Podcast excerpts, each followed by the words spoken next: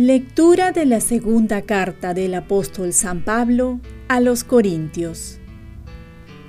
Hermanos, hasta hoy, cada vez que los israelitas leen los libros de Moisés, cae un velo sobre sus corazones. Pero cuando se conviertan hacia el Señor, se quitará el velo. Ahora bien, el Señor es el Espíritu, y donde está el Espíritu del Señor, hay libertad.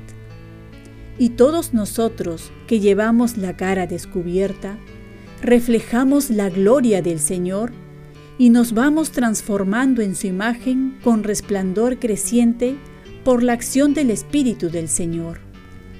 Por eso, encargados de este ministerio, por misericordia obtenida de Dios, no nos acobardamos.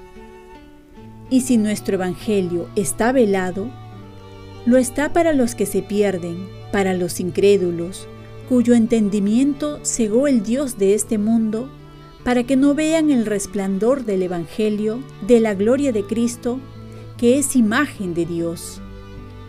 Porque no nos predicamos a nosotros mismos, sino a Jesucristo como Señor, y nosotros como servidores de ustedes por Jesús.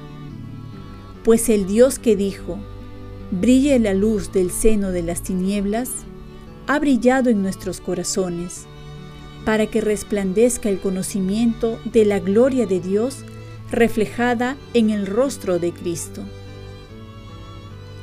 Palabra de Dios. Salmo responsorial. La gloria del Señor habitará en nuestra tierra voy a escuchar lo que dice el Señor. Dios anuncia la paz a su pueblo y a sus amigos. La salvación está ya cerca de sus fieles y la gloria habitará en nuestra tierra. La gloria del Señor habitará en nuestra tierra. La misericordia y la fidelidad se encuentran. La justicia y la paz se besan. La fidelidad brota de la tierra y la justicia mira desde el cielo. La gloria del Señor habitará en nuestra tierra. El Señor nos dará la lluvia y nuestra tierra dará su fruto. La justicia marchará ante Él, la salvación seguirá sus pasos. La gloria del Señor habitará en nuestra tierra. Lectura del Santo Evangelio según San Mateo. En aquel tiempo, Jesús dijo a sus discípulos, En verdad les digo, si no son mejores que los escribas y fariseos, no entrarán en el reino de los cielos. ¿Han oído ustedes que se dijo a los antiguos, no matarás, y el que mate será procesado? Pero yo les digo, todo el que esté peleado con su hermano será procesado. Y si uno llama a su hermano imbécil, tendrá que comparecer ante el Sanedrín, y si lo llama necio, merece la condena del fuego. Por tanto, si cuando vas a poner tu ofrenda sobre el altar, te acuerdas allí mismo de que tu hermano tiene quejas contra ti, deja allí tu ofrenda ante el altar y ve primero a reconciliarte con tu hermano y entonces vuelve a presentar tu ofrenda. Llega a un acuerdo con tu adversario mientras van de camino, no sea que te entregue al juez y el juez al guardia y te metan a la cárcel. Te aseguro que no saldrás de allí hasta que hayas pagado el último céntimo. Palabra del Señor. Paz y bien. Ante la división, Jesús nos propone la reconciliación.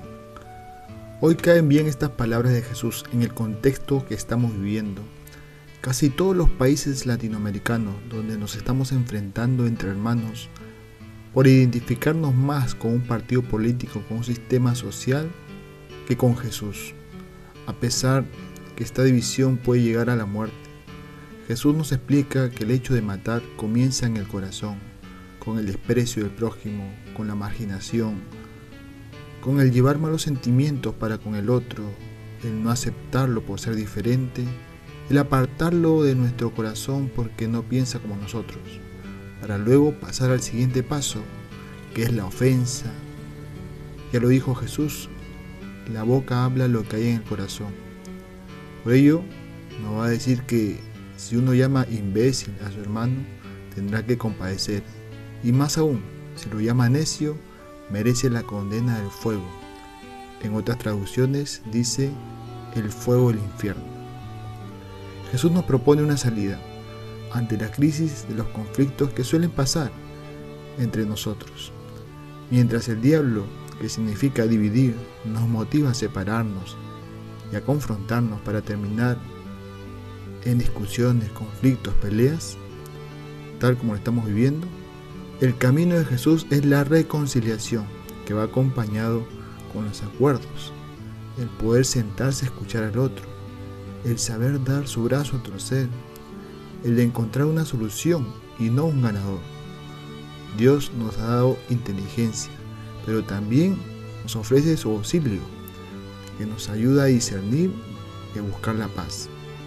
El Papa Francisco nos recuerda que todos somos hermanos en su encíclica Fratelli Tutti y que de los problemas salimos juntos o no salimos. Entonces, no podemos seguir fomentando las divisiones. O juntamos o desparramamos. Nuestra patria solo la sacará adelante las personas que se consideran hermanos y que buscan el bien común ante todo bien personal. Oremos, Virgen María, ayúdame a ser un buen cristiano creando vínculos con todos, hasta con las personas que no piensan como yo. Ofrezcamos nuestro día. Dios Padre nuestro, yo te ofrezco toda mi jornada en unión con el corazón de tu Hijo Jesucristo, que sigue ofreciéndose a ti en la Eucaristía para la salvación del mundo que el Espíritu Santo sea mi guía y mi fuerza en este día para ser testigo de tu amor. Con María, la Madre del Señor y de la Iglesia, te pido por las intenciones del Papa. Con San José Obrero, te encomiendo mi trabajo y mis actividades de hoy para que se haga en mí tu voluntad. Y la bendición de Dios Todopoderoso, Padre, Hijo y Espíritu Santo, descienda sobre ti. Cuenta con mis oraciones, que yo cuento con las tuyas, y que tengas un santo día.